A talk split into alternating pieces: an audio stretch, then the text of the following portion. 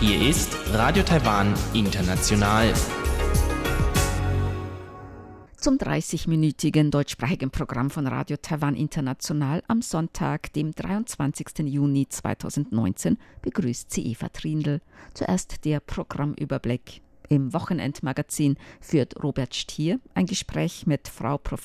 Dr. Candida Syndikos, der Direktorin am Graduate Institute für Kunstgeschichte an der National Taiwan Normal University, der NTNU. Danach berichten Bihui Chiu und Sebastian Hambach im Kaleidoskop über Änderungen von Begriffen, die oft als negativ behaftet und diskriminierend empfunden wurden und im Zuge der politischen oder gesellschaftlichen Veränderungen in Taiwan durch andere Begriffe ersetzt wurden. Ein kürzliches Beispiel dafür ist, dass ausländische Arbeiter nun offiziell als Arbeitsmigranten bezeichnet werden. So viel zum Programmüberblick. Nun zuerst das Wochenendmagazin mit Robert Stier.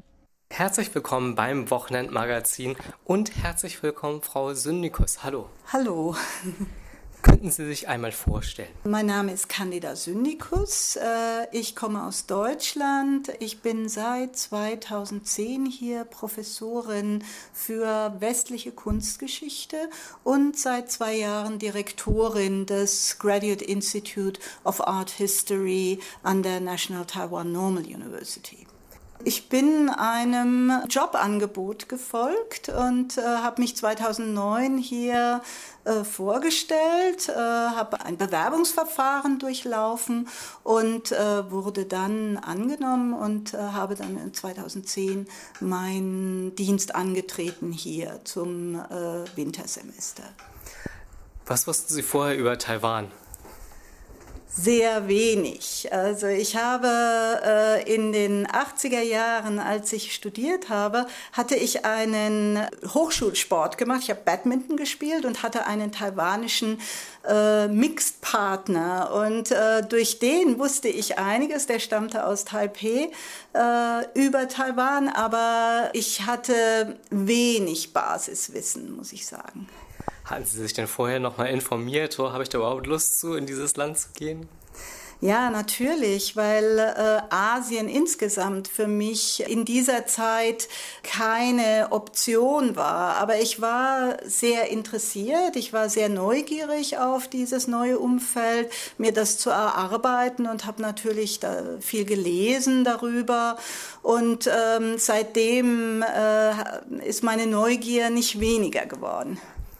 Gab es denn Dinge, wo Sie dachten, oh ja, da, das habe ich so erwartet und andere Dinge, wo Sie dachten, ach ja, das habe ich ja, also da habe ich ja was ganz anderes gehört? Ich habe, natürlich war alles sehr neu und äh, ich war auch bei vielen Dingen sehr überrascht.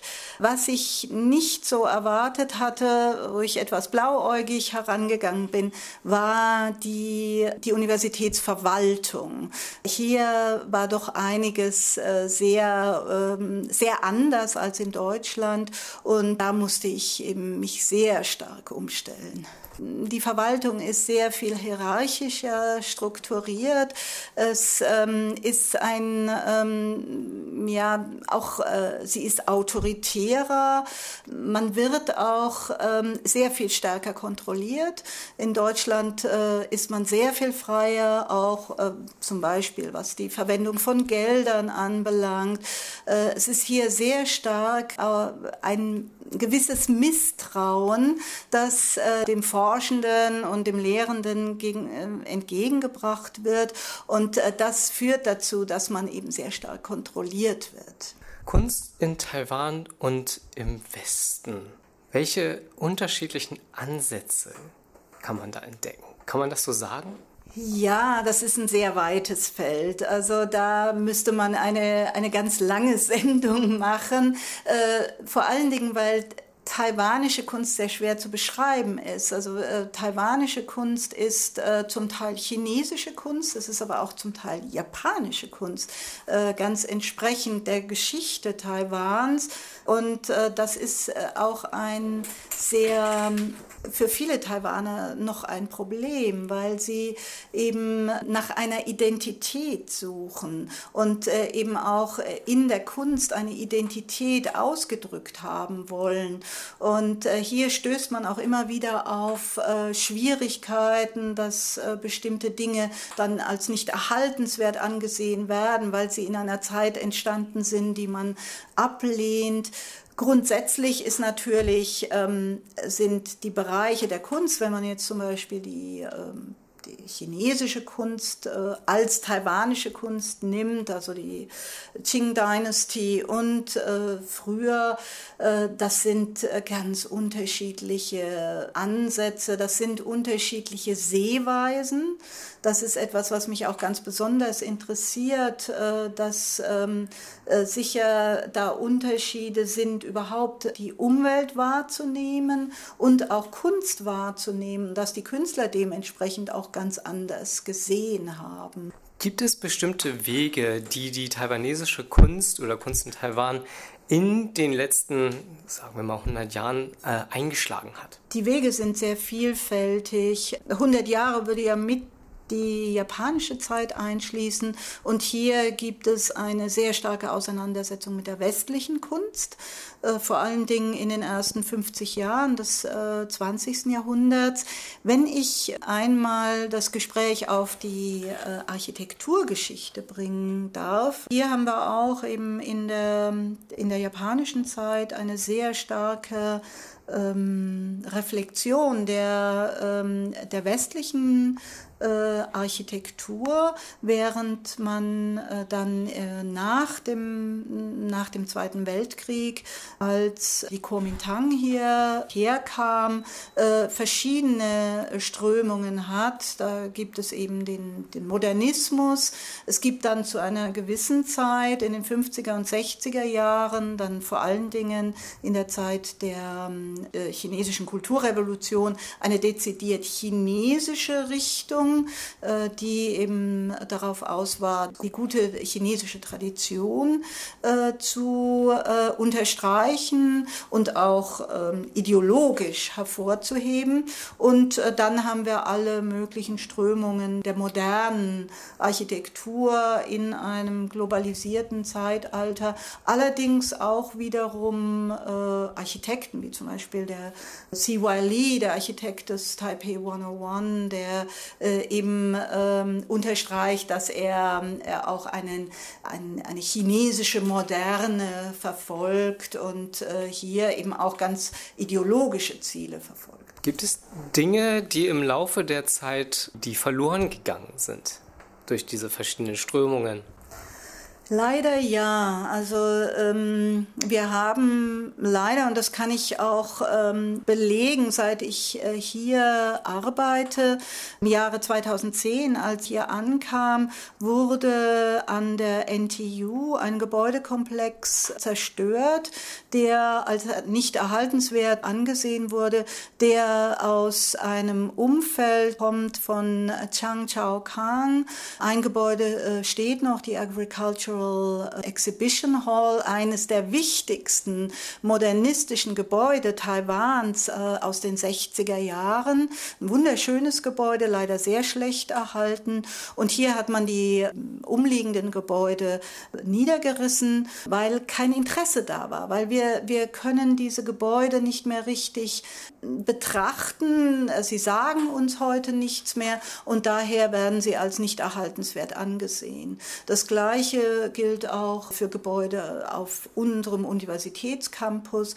Es werden auch leider immer noch aufgrund von Bauspekulation äh, japanische äh, Wohnhäuser äh, abgerissen. Also die lässt man verfallen, bis sie nicht mehr zu retten sind und dann werden sie äh, beseitigt. Ich danke Ihnen sehr für das Gespräch. Ich danke Ihnen für Ihr Interesse. Robert Stier sprach mit Frau Prof. Dr. Candida Syndikus, der Direktorin des Graduate Institute für Kunstgeschichte an der National Taiwan Normal University.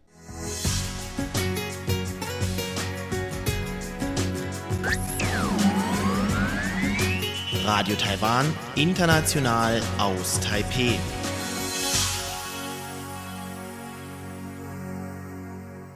Nun folgt das Kaleidoskop mit Bihui Chiu und Sebastian Hambach.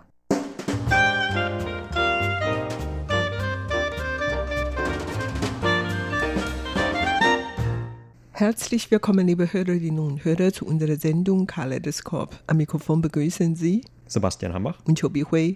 Anfang Mai hat das Innenministerium eine neue Bezeichnung bekannt gegeben, die sie in Zukunft verwenden möchten offiziell und dadurch wird dann eine andere Bezeichnung ausgetauscht, die mittlerweile so einen Hauch von Diskriminierung mit sich trägt. Und zwar wird der Begriff des ausländischen Arbeiters, also Wailau, hat man bisher immer gesagt, ausgetauscht durch das Wort Arbeitsmigrant. Und zwar Igung, also eher eine neutralere Formulierung. Dadurch soll laut Innenministerium eine freundlichere, eine respektvollere Gesellschaft geschaffen werden. Denn wie gesagt, also mit diesem ehemaligen Begriff ausländische Arbeiter. Da wurden vor allem immer die südostasiatischen Arbeiter in Taiwan bezeichnet und oft in der Vorstellung vieler Taiwaner ist damit aber auch so die Zugehörigkeit zu einer gewissen Klasse verbunden. Das heißt also zum Beispiel anders als die Ausländer aus Europa oder aus dem Westen, die vielleicht hier in Taiwan einen Job im Dienstleistungssektor haben oder im Bildungssystem, da sind dann eben diese ausländischen Arbeiter aus den anderen Ländern, auch wenn das immer nur so impliziert wird, eher diejenigen, die wirklich zum Beispiel in der Landwirtschaft arbeiten arbeiten oder in der Industrie oder eben als Arbeiter in allen möglichen anderen Branchen, aber eben immer auch mit einem sehr niedrigen Verdienst. Und das Wort oder diese Bezeichnung diente in diesen Fällen dann auch schon, um so ein bisschen abzugrenzen und oft eben dann auch, um so ein bisschen herabzuschauen. Und das soll jetzt durch diese neue politisch korrektere Bezeichnung geändert werden. Ja, und inzwischen leben etwa 700.000 solche Arbeitsmigranten in Taiwan und die werden jetzt als Igong, also Arbeitsmigranten bezeichnet, nicht mehr als Wailau, was doch mit ein bisschen Diskriminierungsabsicht bezeichnet. Und in diesem Zusammenhang erinnere mich noch an eine andere Bezeichnung, nämlich Waiji Xinyang, also die Frauen aus südostasiatischen Ländern oder aus China, die mit Taiwan geheiratet sind, wurden früher auch mehr oder weniger diskriminiert und die bekamen früher den Namen Waiji Xinyang, wörtlich übersetzt heißt ausländische Bräute. Und diese Bezeichnung wurde eigentlich inzwischen auch geändert worden und die bekommen jetzt eine neue Bezeichnung Xinzhuming Neueinwanderer. Das ist natürlich eher so eine richtige Bezeichnung, weil die dann tatsächlich durch die Erschließung in Taiwan eingewandert sind. Und ich kann mich noch an eine andere Bezeichnung erinnern. Darüber hat man eigentlich in taiwanischer Gesellschaft ziemlich lang diskutiert, nämlich früher hießen die Ureinwohner Taiwans Sandiren, Bergmenschen. Eigentlich sind diese Leute die richtigen Einwohner hier in Taiwan. Die leben schon seit Jahrhunderten oder Jahrzehnten hier auf dieser Insel und wurden dann von vielen anderen Leute vertrieben auf den Bergen oder auf den abgelegenen Inseln die waren eigentlich die Herr dieser Insel und wurde später dann, wie gesagt, von der anderen vertrieben und noch mit diesem Namen bezeichnet. Und die waren natürlich sehr unzufrieden damit und hat dann aufgefordert, den Namen zu ändern. Und tatsächlich inzwischen hat die Regierung bekannt gegeben, dass die Bezeichnung geändert haben und die Ureinwohner heißt jetzt dann nicht mehr Bergleute, sondern Ureinwohner, Yuanzhuming. Ja, also eigentlich die Bewohner, die also ursprünglich schon hier in Taiwan gelebt haben. Und im Prinzip kann man auch schon sagen, jetzt ohne diese ehemalige Bezeichnung dieser Bergmenschen gutheißen zu wollen, dass das ja schon fast eine Aufstufung war, denn was man davor benutzt hat, um die Ureinwohner zu bezeichnen, das war ja eigentlich noch weniger höflich und noch mehr diskriminierend, nämlich da waren es einfach die Barbaren. Oder zumindest wenn sie in den Bergen gelebt haben, dann waren es ja die sogenannten rohen Barbaren. Und wenn sie in den Ebenen gelebt haben und schon sich etwas mehr vermischt hatten mit den chinesischen Siedlern, dann waren es diese sogenannten gekochten Barbaren. Und dieses roh oder gekocht, diese Unterscheidung heißt eben einfach nur, inwiefern sie für die Siedlungskultur der Chinesen damals, die vor vielen hundert Jahren nach Taiwan gekommen sind, empfänglich waren und sich damit dann eben vermischt haben. Ja, eigentlich nicht nur die Festland-Chinesen Ureinwohner Taiwans so genannt haben, sondern auch Japaner. Japaner hatten die Ureinwohner Taiwans auch früher als Fan, also Barbare bezeichnet. Und es gibt natürlich auch immer noch einige solche Bezeichnungen mit Diskriminierungsbedeutung hat zum Beispiel ähm, ein Gemüse, ein Salat. Das esse ich wirklich ganz gerne, weil dieser Salat sehr zart ist und sehr grün ist. Und als ich zum ersten Mal diese Salatblätter bekam, musste ich wirklich den Gott preisen, weil das so zart war. Und allerdings dieser Salat hatte einen sehr schlechten Namen, oder gute Namen heißt Dalu Mei, also Mädchen aus China. Das hat mit China eigentlich auch nichts zu tun. Ich weiß auch nicht, warum diese Gemüse diese Namen trägt.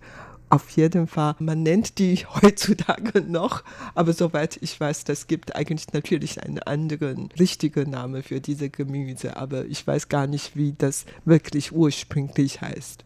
Ja, und manchmal kommt es eben auch vor, dass wenn jetzt eine Frau, die eben aus China nach Taiwan hergeheiratet ist, sozusagen, dass sie dann, wenn sie zum Beispiel auf einem Markt Gemüse einkaufen möchte und die Verkäufer hören vielleicht oder die anderen Besucher dieses Marktes hören vielleicht anhand ihres Akzents, dass sie aus China kommt, dass sie sie dann auch als eine Dalu Mei bezeichnen. Und das ist dann vielleicht eben in diesem Zusammenhang gerade etwas unhöflich oder sogar schon diskriminierend.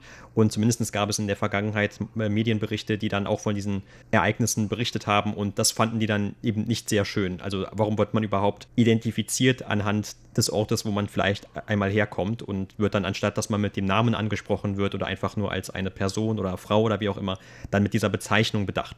Aber in diesem Zusammenhang kann ich mich noch an eine andere Bezeichnung erinnern, und zwar eine Bezeichnung, die dann sehr oft in China verwendet wird, und zwar im Zusammenhang mit den Taiwaner. Und Taiwaner heißt dann eigentlich Taibao, also Taiwan-Landsleute.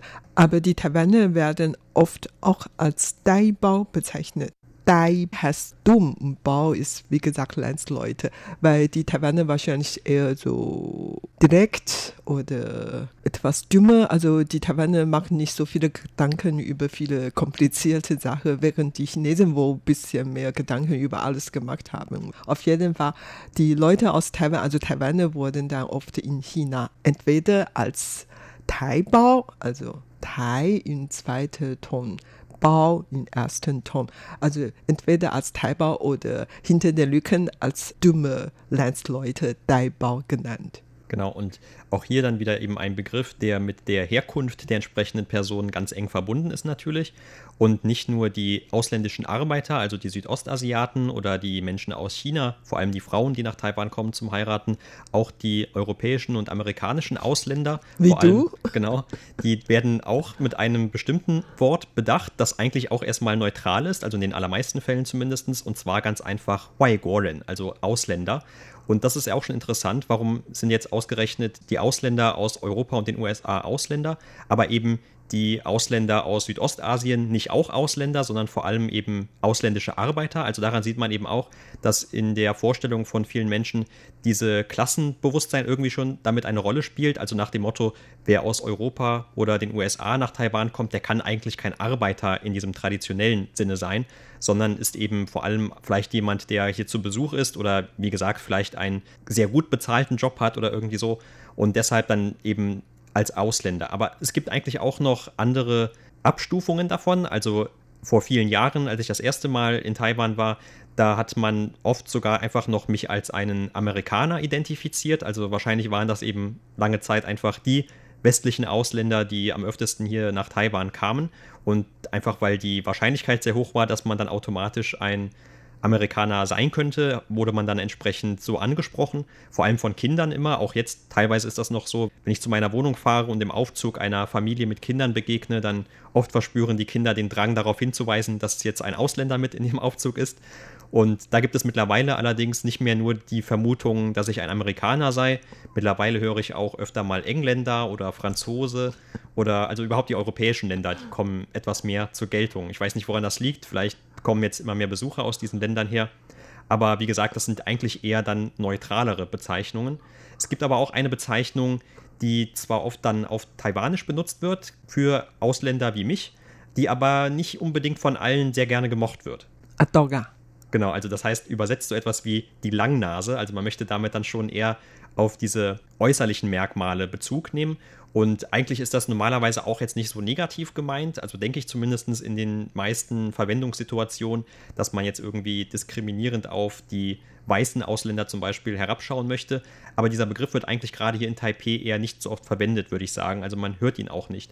Und auf jeden Fall gibt es auch einen noch neutraleren Begriff und das ist einfach der der ausländischen Person, nämlich Waiji-Renshi. Ja, genau. Also mit der Bezeichnung Adoga kann ich eigentlich auf deine Frage antworten, die du vorher gestellt hatte. Und du hast gefragt, warum nur die Ausländer aus Europa den Amerika als Waiguoren bezeichnet und nicht die Leute aus südostasiatischen Ländern. Und meine Antwort ist, weil ihr eine helle Haut hat und eben eine lange Nase hat oder auch rund oder helle Fahrhabe hat. Und die Ausländer aus Europa oder den USA wurden dann früher als Hongmaogui, Rothaarige, bezeichnet. Zum Beispiel diese ein Fort an der Mündung von Danshui-Fluss in Nord-Taiwan, da hieß eigentlich auch Hongmao-Cheng, also das Vor von Rothaarigen. Insofern, das wurden die Ausländer aus Westen früher wirklich diese Namen bezeichnet. Und jetzt hast du natürlich das grundsätzliche oder das kritischste Zeichen nicht übersetzt, nämlich dieses Gui. Und das heißt ja eigentlich der Geist oder manchmal liest man normalerweise die Übersetzung die rothaarigen Barbaren. Und natürlich muss man auch dazu sagen, als die Niederländer zum Beispiel damals nach Taiwan kamen oder auch nach China kamen, da haben sie sich nicht gerade sehr beliebt gemacht mit ihrer Art, wie sie zum Beispiel Handel treiben wollten und sich dann ja auch unter anderem zunächst auf Penghu, auf dieser Inselkette niederlassen wollten, um Handel zu treiben. Und es gab also einigen Zwist, vereinfacht gesagt, mit der damaligen chinesischen Regierung und auch mit den Behörden auf Taiwan. Deshalb dann wahrscheinlich auch diese sehr starke Bezeichnung.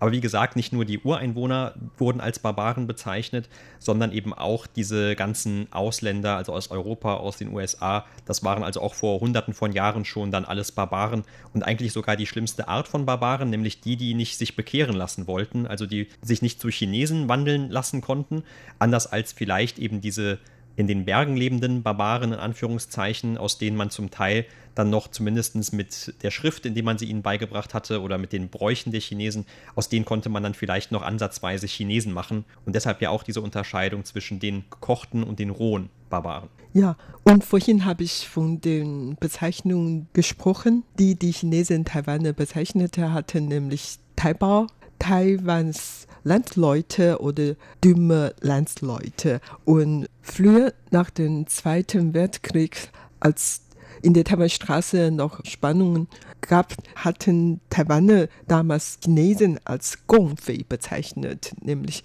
kommunistische Banditen. Und in viele Zeitungen oder Medien oder überhaupt in den Schulen, in der Öffentlichkeit, da las man damals sehr oft diese Propaganda, dass die Banditen sind neben dir, du sollst ja vorsichtig auf alles sein und so weiter. Gongfei Und dieser Spruch hatten wir, als ich noch klein war, immer gehört oder gelesen, was auch immer. Und damals, wie gesagt, wurden dann Chinesen als kommunistische Banditen genannt. Aber später nennen wir die Chinesen einfach Daluren, also Leute aus dem Festland. Daluren oder inzwischen einfach nur Chinesen, weil die dann in China leben. Eine Zeit lang hatte man die Chinesen immer als Taro genannt, weil das Festland sieht wie ein Taro aus und die Taiwaner als Süßkartoffel genannt, weil Taiwan die Insel sieht wie ein Süßkartoffel aus. So, diese Taro und Süßkartoffel wurden eine Zeit lang auch als die Bezeichnung jeweils für Festlandchinesen und für Taiwan sind. Ja, und jetzt die Zuhörer, die sich auch etwas mit der politischen Situation zwischen Taiwan und China auskennen, die ja nicht sehr einfach ist, also auch was die Bezeichnung zum Beispiel angeht. Ist Taiwan ein Land? Ist China ein Land? Gehört China eigentlich zur Republik China oder ist selbstständig als Volksrepublik China und so weiter? Wie könnte sich denn oder spiegelt sich diese Situation dann auch in der eigenen Identität, zum Beispiel der Taiwaner wieder? Also für die allermeisten Chinesen vom Festland oder aus der Volksrepublik China heutzutage würde es ja wohl ganz deutlich sein, dass sie sich selbst als Angehörige der Volksrepublik China sehen oder damit dann eben auch als Chinesen. Aber wie ist das denn eigentlich bei den Taiwanern? Und da gibt es auch schon seit vielen Jahren, mittlerweile Jahrzehnten, immer wieder Umfragen zu. Und der grobe Trend, den kann man so beschreiben, dass sich auch viele Taiwaner früher, also vor allem noch Anfang der 90er Jahre, also gerade zum Beginn oder noch vor der eigentlichen richtigen Demokratisierung hier in Taiwan, dass es dann viele Leute gab, die sich also als Chinesen identifiziert haben. Auf der anderen Seite gab es dann noch zwei weitere Wahlmöglichkeiten in diesen Umfragen. Also es gibt verschiedene Institute oder auch mittlerweile private Gruppierungen, die diese Umfragen durchführen. Und diese anderen beiden Möglichkeiten waren, dass man sich sowohl als Taiwaner als auch als Chinese sieht oder dann eben nur als Taiwaner. Und der grobe Trend in den vergangenen Jahrzehnten sieht so aus, dass immer mehr Leute sich hier in Taiwan einfach als Taiwaner identifizieren. Mittlerweile sind das bis zu zwei Dritteln. Und dann die zweitmeisten was lange Zeit aber die größte Gruppe war, die identifizieren sich als beides, also sowohl Taiwaner als auch Chinese, weil sie vielleicht dann mit diesem Begriff Chinese eher so eine kulturelle Verbindung an China sehen, aber jetzt nicht unbedingt eine Staatszugehörigkeit zum Beispiel. Und dann diese dritte Möglichkeit, Chinese, die also früher noch die größte oder am weitesten verbreitete Antwort war, die ist heute schon sehr weit zurückgegangen und es sind heute vielleicht noch fünf, sechs oder maximal zehn Prozent der Taiwaner, die sich ausschließlich als Chinesen sehen ja nicht nur die Gruppen von Personen, auch viele Orte, viele Straßen oder Ortsnamen zum Beispiel, die haben ja oft eine politisch gefärbte Bedeutung und, und haben sich dann auch mit der Zeit, wenn diese politischen Umstände sich geändert haben in Taiwan, auch dann verändert, denn die Namen wurden angepasst. Ein berühmtes Beispiel davon, das ist die Chiang Kai-shek Gedächtnishalle hier mitten in Taipei. Die wurde eine Zeit lang damals unter dem DPP-Präsidenten Chen Shui-bian geändert in den Namen Demokratie-Gedächtnishalle, einfach weil man sagen wollte, anstatt dass hier eben dieser ehemalige Diktator Chiang Kai-shek verehrt wird, sollte doch eher an die Demokratisierung Taiwans erinnert werden, wo ja auch viele Leute ums Leben gekommen sind und an deren Schicksal zu erinnern sei eben wichtiger, als an diese eine, als diesen Personenkult des ehemaligen Präsidenten dann aufrechtzuerhalten. Und als es dann wieder einen Regierungswechsel gegeben hat, da kam die Kuomintang an die Macht und man hat diese Umbenennung der Halle wieder rückgängig gemacht. Also auch heute noch heißt sie eben wieder Chiang Kai-shek Gedächtnishalle. Und was sich aber nicht geändert hat, das ist der Name des umgebenden Platzes. Also diese Halle steht auf einem Platz, der früher auch einen Namen trug, der an Chiang Kai-shek erinnert hat.